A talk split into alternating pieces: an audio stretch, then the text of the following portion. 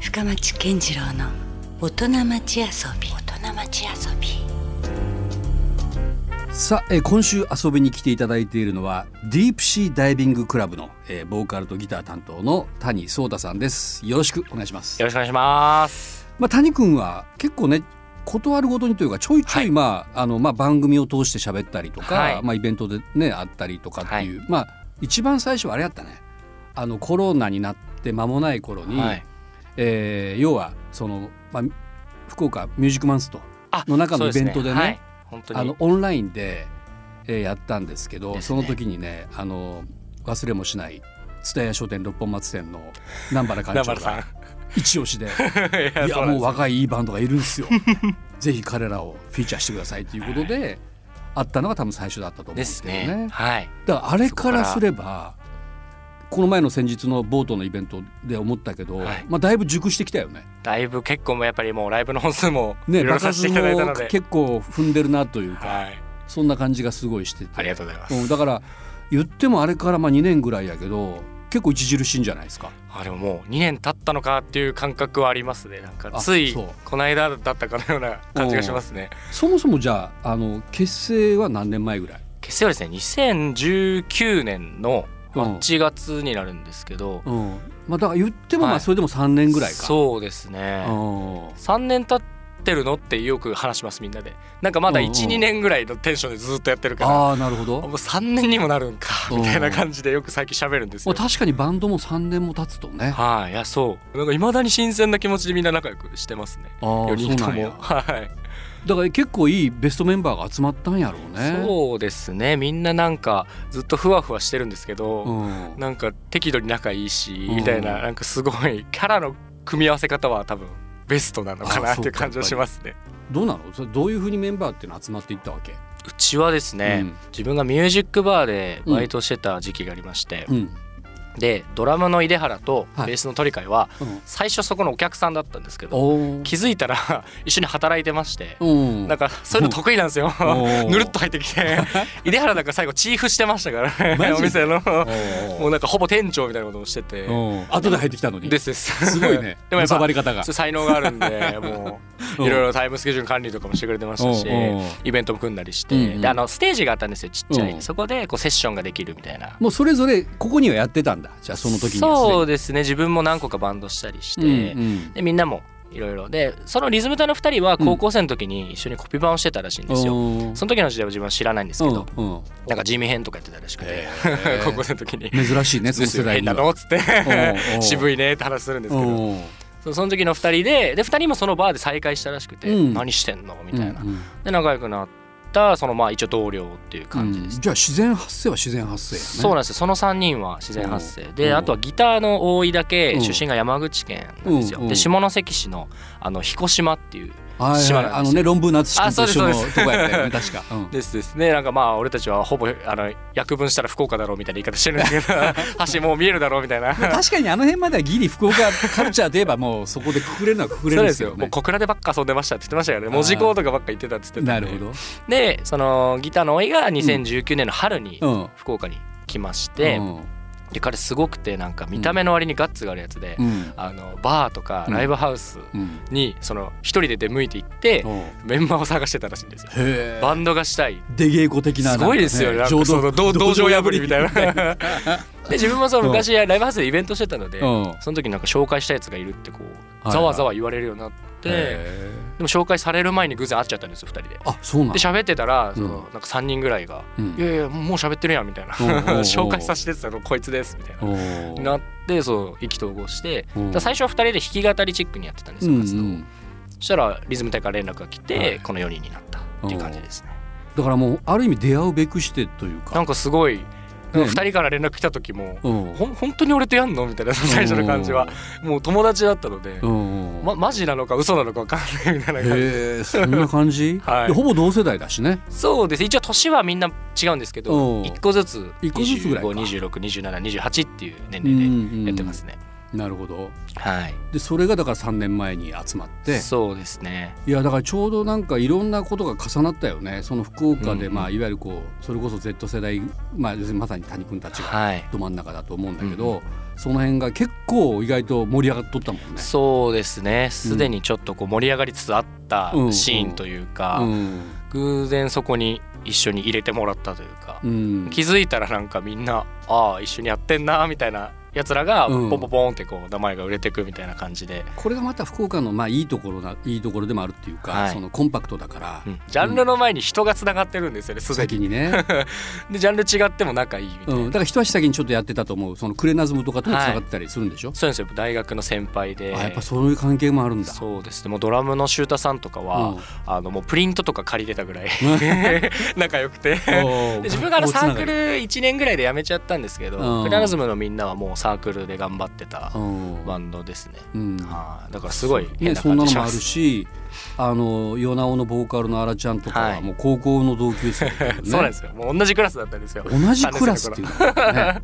変なのと思いながらその時ってでもさもしかしたら2人ともまだ音楽やってなくないいや自分はバンドしてあ、て谷君のが先にやってたんやでもあら新ちたゃんにたもち遅いよねなんか始まったのがねそのぐらいやろ始めたのなんがかですねそうあのバンドを組みたいみたいなメンバーを探してるみたいなのを当時聞いてて、うんライブ一ハ緒にやるって話はなかったのあそう当時自分がもうめちゃくちゃロックバンドをしてたんですよ、うんはいはいハードコアとかああまあもうジャンルがちょっと違ったのかうん でもお互いそのなんていうんですか、うん共通で好きなジャンルはあったんで、うんうんよくあの CD を貸し借りしてて、うん俺がその日本のバンドを貸して、うん向こうが海外のバンドを貸してくれるみたいなあ ーうんなるほど当時はそういう立ち位置でしたねようくん家にあの遊びに行かしてもらって、うん一緒にオアシス弾いてまし たね、おーだからなんかまあ偶然だし必然なんだろうけどうんなんかそういうのが横つながりやらなんやら地元のつながりとかでそうです出会っねていくところがまたね面白いなと思います面白いよ ねだからそういうところでやっぱ刺激もいろいろ受けてきたりしたの。やっぱりそうですね、うん結局その普通の友達がうんね第一線で活躍してるのって、うんまあね頑張ろうっていう気になりますし、うんやっぱり周りのレベルが高いと、ういんや今の福岡ってすごいそのいい状態だと思ってて、うんやっぱり普通にいわばアンダーグラウンドのうんちっちゃいライブハウスでやってるバンドもどんどんどんどんレベルが、うん演奏のレベルとか特に上がってると思ってて、うんそれはやっぱり引っ張ってくれてるバンドのおかげだなっていうふうには思いますね。これだからね僕からするとねあのもう明太ロックのあの辺の時代のシーンとかぶり,、かぶりますうよ、んうん、なんかこあうの最頃高っとていうねかちょっとしたあの2つか3つ上の先輩がもうバリバリやってて、うんでやっぱそれに刺激を受けてみたいなさ、で後輩たちも影響を受けて、うんまたそこがこうずっと連なっていくみたいな、はい、そういうのをなんか今、まあ、またねその形こそ違えど、うんうん同じようなことになってるなっていううん、か、おうーんいやなんそんかな感じはする。嬉しいですねなんかうん明太ロックってそのねよくこういうラジオの媒体とかではお話しさせていただくんですけうど、んうんやっぱその当時しっかりリアルタイムで感じてるわけではない生まれとらんしえそうなんですよ、ねうんうん もうなた憧れというかあなもう本当にあったのかぐらいの、うんもう伝説となってるんですよ あ後後でなんか知っていった感じそうですじゃあそうですい福岡の歴史を。後からこうちょっと追っていっうてんヒストリーを学ぶというか、うんそうだからリアルタイムで体感された皆さんに、うんそうそのムーブメントの感じがするとうん言われるのは、なんかこうワクワクしますねすこごいれでもなんなんでと思うなんかその福岡ってさこのミュージックシ これ結構その聞かれるんですティ よ。やっそうぱ俺も聞かれる のよやっぱ関係者やしね行って県みたら外にだ行ってもやっぱうんラジオとかでも伺っていただくんですけかど。ら今その一番若い世代はどう思ってるのかなってちょっと俺も知りたくてあーなるほなど。んでややろうなと思なんですかね。うんやっぱりねさっきおっしゃってたまあ偶発的なポイントっていうのうんも大きいと思うんですよ。ってでジャンルが固まってたっていうのも大きいと思ってて、うんうん多分明太ロックの時もそうだったと思うんですけど。ちょっととんがってたそうですバよンドねが。ねやっぱ集まってはい、たロもカんねビリー系とか、まあ、はいいわゆるロックまが、あビートバンドとかですよね。うんがぐっと多分同じライブハウスとかではい系統が似てる人たちうがんで一気に力を持ったうんのが原因なのかなと思ってるんですけど、うん今はジャンルも結構バラバラじゃないですやかそうなんですよバラバラまであすそよねの空気というか、うんうんフェスでくくると同じフェスに出れるようなバンドが多いんですけど、うんうん一個ずつ見ると結構バラバラじゃないですか。はいまあファン層も違だからうそうなんですよ、うんなんなんなんだろうなっていう、うん で自分の年でいくと、うん一時京都がそういう感じだったんですよね。ああはいはいこうインディーいわゆとるもまあ歴史があるそうなんしですねよまたくるりのちょっと後追いというか、シャムキャッツとかそういうバンドが出てきた時のうん憧れで、うん京都いいなってずっと思ってた時期があったんですけど、今はそれが福岡に向いてて、うん全然なんでか分かってないんですよね。うんまあなんかその土地柄なのか気候とか気質とかそう生まれやすい土壌はまああるなとは思うんですけどね。確かに、うんまあ、やっぱりねコンパクトシティという点うん人が近い点、うんくらいですかねあとは、まあ、それで言うとさ俺からするとそのディープシーダイビングクラブっていうのは、結構ミクスチャーというかさ、うんうん意外といろんなジャンルを横断してる感じがすごくするね。はい、うちはそうですね、うんあのさっきも言ったんですけど4人ともうんもう趣味も性格もバラバラで、うんもう好きなものが全然違うんですよ。うんうんで一応まあ芯として、まあ、ブラックミュージックが多分共通で好きって一言番える、通奏低音というかそこだけはちょっそうと実は共通してると。うん多分まあ軽いジャズとうんブラックミュージックは多分みんなうん同じとポイントを持ってるんですけど、トッピングが違うわけ、ね、ですですもうもうモリモリ でしかもちょっと違うんじゃなくていやそれだとするとさ 普通は意外とねこうばらけるのよやっぱ違うとはいやっぱもうもっとコアにやりたいそう連ですよ中かねらするうんとうんもうなんか他のメンバうんーうんと、うねん別のバンドをやるとはいになりがちなんだけど、うんいやディープシーは結構さっき言ったみたいに仲良しというのがあってうねん、なんでそれがちゃんとつなつながってるのかなっていうか。あーそうですねなんかまあ昔それこそコンセプトを決めようって言って、うんもう全く決まらなくて揉めるっていうことも一応あったんですよ、うん全然でもなんか多分自分もともとうんいっぱいバンドしてたんですけど、うん個人的になんかそのバンドの、まあ、辞めちゃった理由も、うん結局ジャンル、うんさっきおっしゃったやっぱりその、い、わゆる方向性の違いじゃないですけど、うんやっぱりそういうことでぶつかってきたんですよありがちですよ。そうだから自分最初バンドのスタイルは自分が曲を作ってきて、うんみんなでアレンジをするっていうのだったんですけど、もうその時にすでにばらジャンルがばらけてたんですよ、んだから最初からみんなもうそういうなんだジャンルを違う意前識提せずうん始めれたのがでかいのかなっていうので,、で自分も言ってたんですよね、うんやっぱりいろんな曲がやりたいから、うんあんまり絞ってやりたくなくて、うんその時やりたいことをうんベストでやりたいっていうふうにやると、うんまあ、みんないいよって言って賛同してうん乗っかってくれたんで今は特にもうその思想のこう結構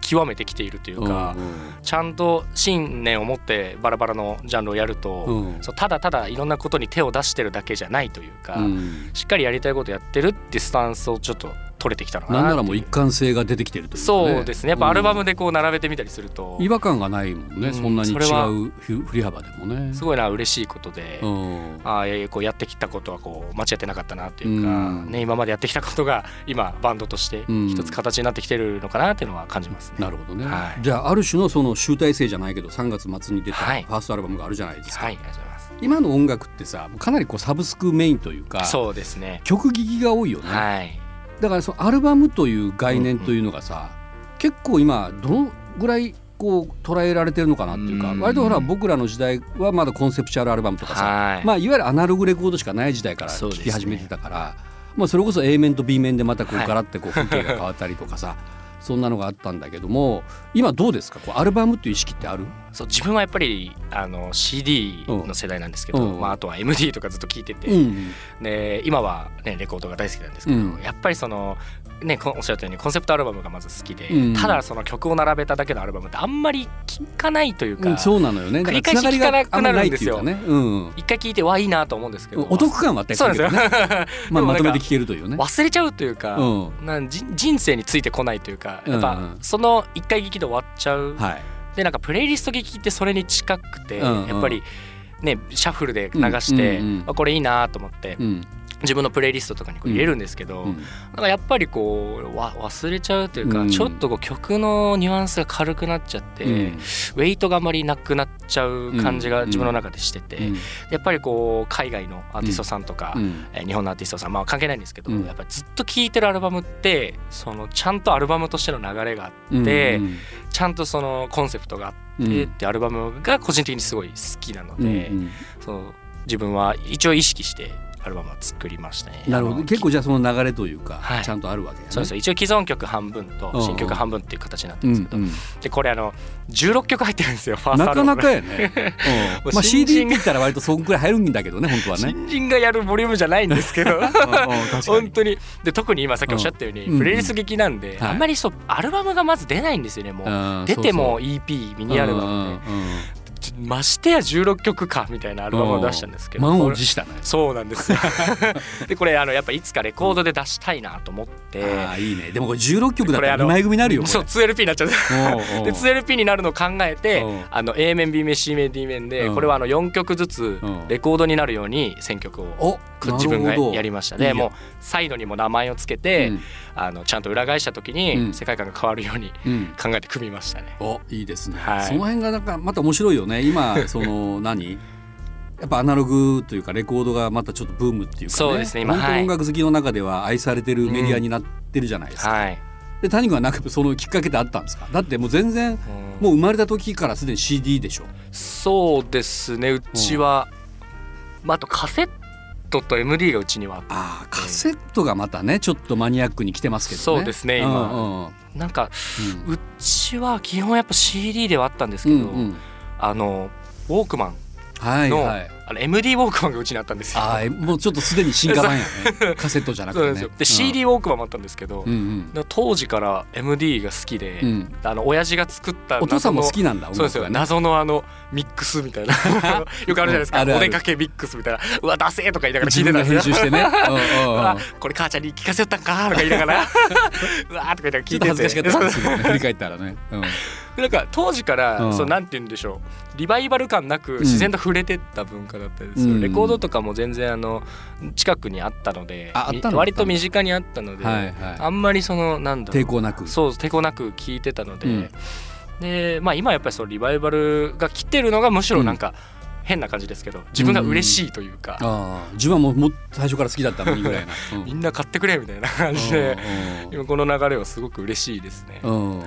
なんか最近もじゃあ結構レコード買ったりしてるいやーもうそのコードを買い始めたのがのもうまだ全然ほん、まあ、ちょこちょこ持ってたんですけうど、んうんもうちゃんとレコアに行ってしっかり買い出したら、うんうんあのやばくなると思って我慢してたんですけどあそうもうもうこの流れで我慢でき なくてレコアに行こうってなって行ったんですよ。うんでもそれがバンド組んで半年ぐらいああから並行してるんや買い出したんですけうど、んうん俺もう1年で棚が1年半年ぐらいで買った棚がいっぱいになっちゃって、一気にいった ねうんうんうんもうそのパンパンになっちゃって。うんそれで、うんその物量的な理由で最近は我慢してるんですうんうんもうこれ以上増えたらとんでもないことになるぞそうまず欲しいんですけどいやでもそれ多分止まらんと思うなそうそうなんですよ、うね、気づいたら最近はあの箱が届くんですよ、んうんなんじゃこりゃと思って開けるじゃないですか、うんレコード入ってるんですよ何どういうことどういいうやこネットで買っててとうん覚えてないレコード何そがれで俺これうんすごいこれタイムカプセルって呼んでるんですけど忘れた頃にやってくるみたいな。おうおう過去の俺が頼んでるみたい な過去の自分から贈り物が届くんでそすれ海外からとか例えば結どう局かした。海外もだからじ時差がああって時間がねタイムラグが。もうこれ本当やめた方がいいですよ皆さんいやいやいやいもうや。ちょっと宝箱っぽいやん。そうなんですよか ちょっとワクワクするんですけどん開けた瞬間あ頼んだわみたいな あこれお取り寄せしてもらってたみたいなうんいや結構怖いですよいやでもなんかそういうね谷君世代でそれの話聞くとちょっと俺は嬉しくなってしまいますーそうありね。がたいですねなんかやっぱそこもなんか案外こう不変な価値がやっぱそこにあるのかなっていう気はうん正直しますね。そうですねじゃあ本当さっきの話じゃないけど、はい自分のそのアルバムがアナログになったらもうめちゃくちゃ多分嬉しいことよね。嬉しいですね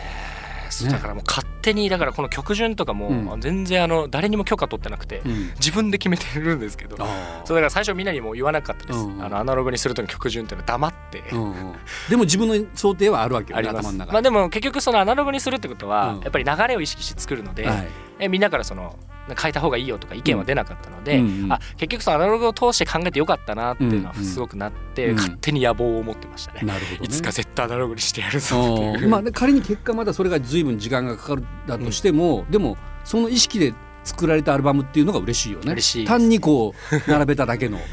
そうなんです意よ味のアルバムではなくて。コンセプト結局そうあのうちはジャンルがバラバラってお話をしていただいたんですけど、なぜかこの曲順で並べると、うんおっしゃっていただいた一貫性というのがうん自分の目でも見えてきて、うんうん俯瞰してねそのちょっとこう曲順を決めるってちょっとメタ的な行為じゃないですか、うんうんそうねうんいわゆるちょっとレコ屋さんになったというか、うん そういうちょっと大喜利的な。陳列的なそうなんですようんうんうん行為なんですけど、そうあれなんか意外と一貫性があるというか、うんアルバムにして聞くとうん流れがしっかりあるなっていうのが分かっ楽しいよねて。そうすごいなんか曲順決めるのもね。俺れみたいなのうんが再発見は自分の中であったので、なるほど。はいレコードという文化のあらゆる面から恩恵を受けているなっていうのは感じますね。うん、いやアナログできたら俺買いますから、ね、 いやそれはちょっとも楽しみやね出したいです。うんそうだまずその前に一回ちょっとこれバンド名の由来聞いていいあぜあ聞ひいたことなかったかもしれんもん、はいうん、ここれあのまあもう皆さんご存知なんですけど、福岡にはサンセルコという出た商業施設がありこれしてがまたねいわくつきという か俺最初にディープシーダイビングクラブに引っかかったのそこなんですはいサンセルコっていう曲あったよいねやそうな んですよなんでサンセルコと思ったもん 最初いやサンセルコには悪いですいけどねやいやそうそうそんななんかほらキラキラしてる感じがなかったんで俺のそ中からそうだからなんでサンセルコっていうのはもうもうありがたいというかすごくもう正解の反応であして、そうなんですか、うんなな昔、うんあのフィルムカメラをちょっとやっててああそのカメラもしてたんだはい、通ってた大学に写真の学科とかがあって、はい結構友達がやってたんですよ、うんうんそしたら、あのー一緒に写真を撮ってた仲間がいたんですけど、ある日そうふらーっと歩いてたら、うんサンセルコって看板わかります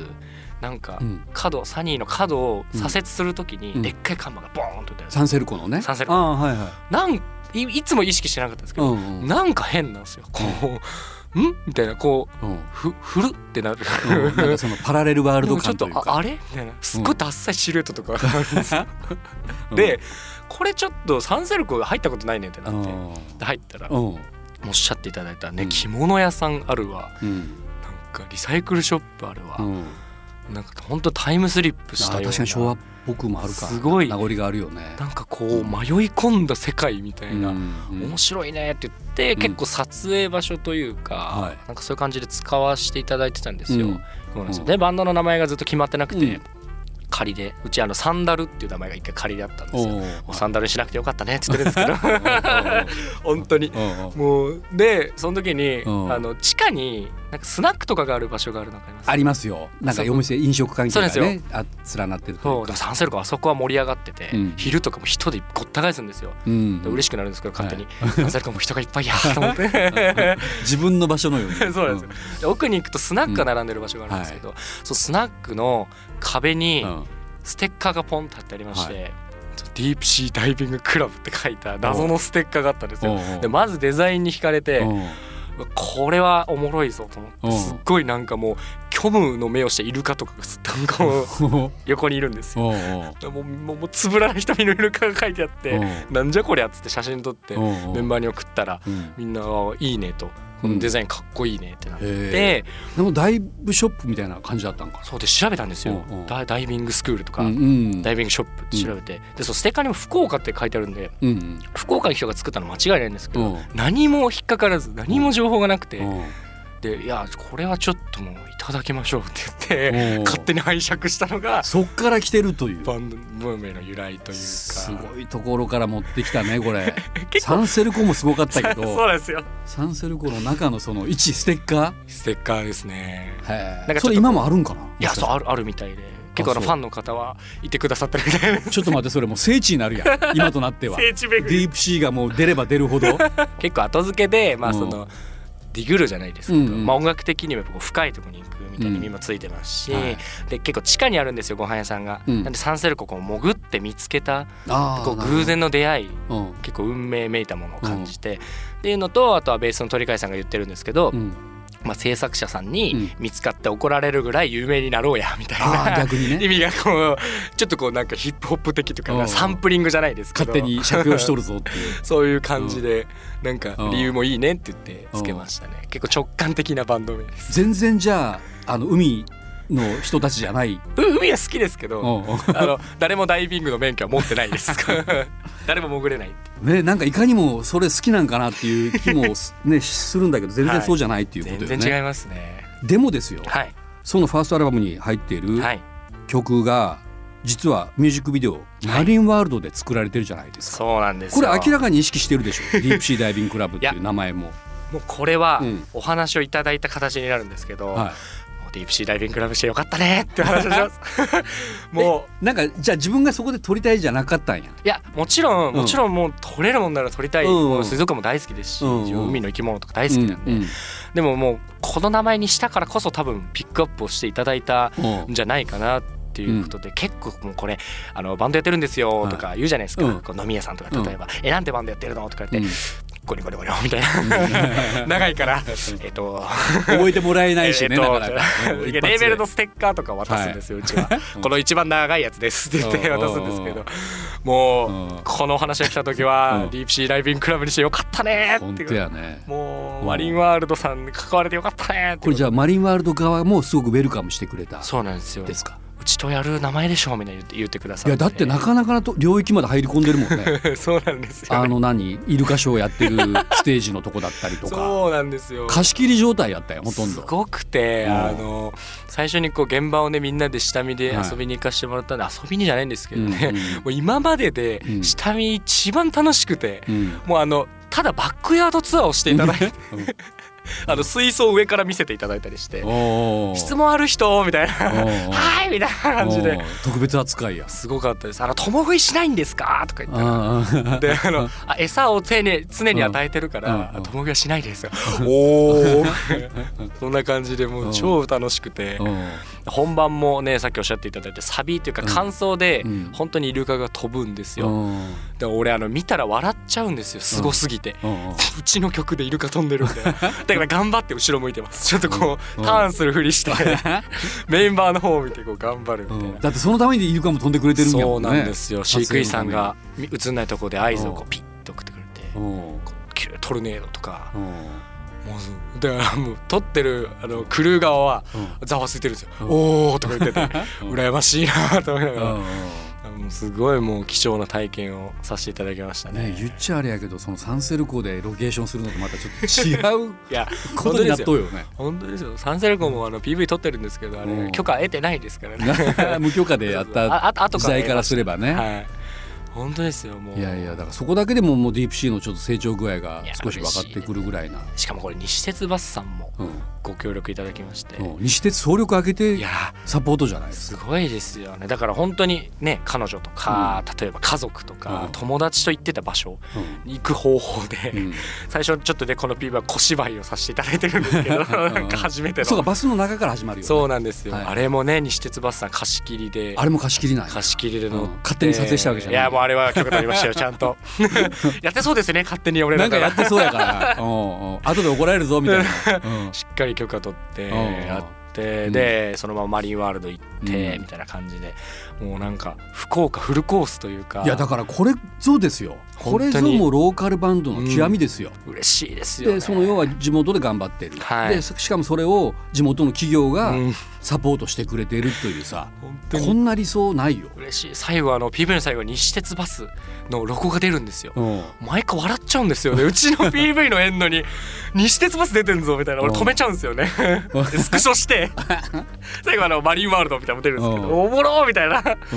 どうですかあと何かあの直近でライブ予定とかはありますか、はいこのアルバムのリリースツアーを実は6月に、えーおーこれで結構あれでしょ全国じゃないけど回るんでしょそうなんですよ、うんうん回ることになってますし、まあはいもうそのまま「レッツゴー DSDC」リリースツアーということになってて、うん今回は、えー東京から始まって大阪福岡っていう風に帰ってくるツアーになってます、今回は初リリースツアーということで、うんえーね、アルバムをしっかり聴いて皆さんが遊びに来ていただける、うん結構そのリスナーさんとのこう共鳴というか、うんそういうのも感じれるツアーになるんじゃないかなっていうのを思ってますし、そう福岡でファイナルするのが初めてなんですよこれどんな感じですか気持ちとしては俺変な感じ前はこうんう結構みんな、送り出してもらうそ感じそだったわうなんけねですよいただっしゃいみたいな感じだったんですけど、初ツアー頑張ってねみたいな、今回帰ってくるでしかも結構期間も半年ぐらい空いてるのうんそで,うで、やねアルバムも出て、でもすごいなんかどんな感じになるか全然わ予想がつかないというか、ちょっとそわそわしてるんですよみんな、どどう瀬戸 りどうするみたいな、どういう感じでみんな見に来てくれるんだろうなみたいな感じを思ってますねでも今回はあのサポートキーボードをお二人呼んでまして、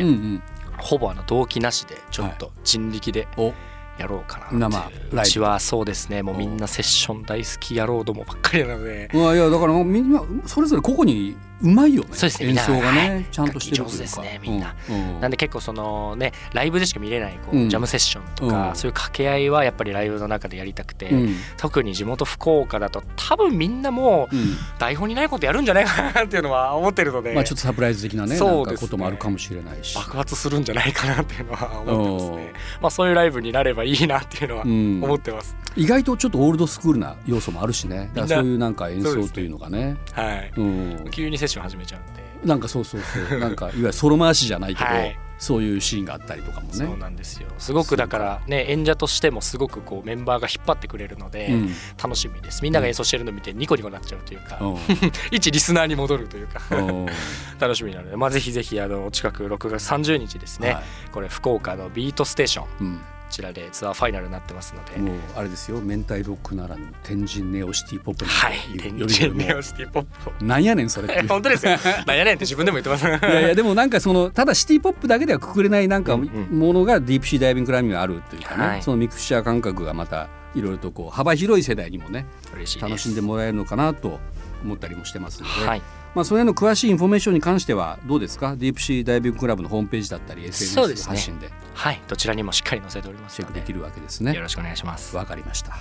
じゃああの引き続き谷君あの来週もまたゲストでよろしくお願いします。す。はい、ということで今夜はディープシーダイビングクラブから谷聡太さんでしたありがとうございました。ありがとうございました。 Love FM Podcast. ラブ f m のホームページではポッドキャストを配信中スマートフォンやオーディオプレイヤーを使えばいつでもどこでもラブ f m が楽しめますラブ FM.co.jp にアクセスしてくださいね Love FM Podcast.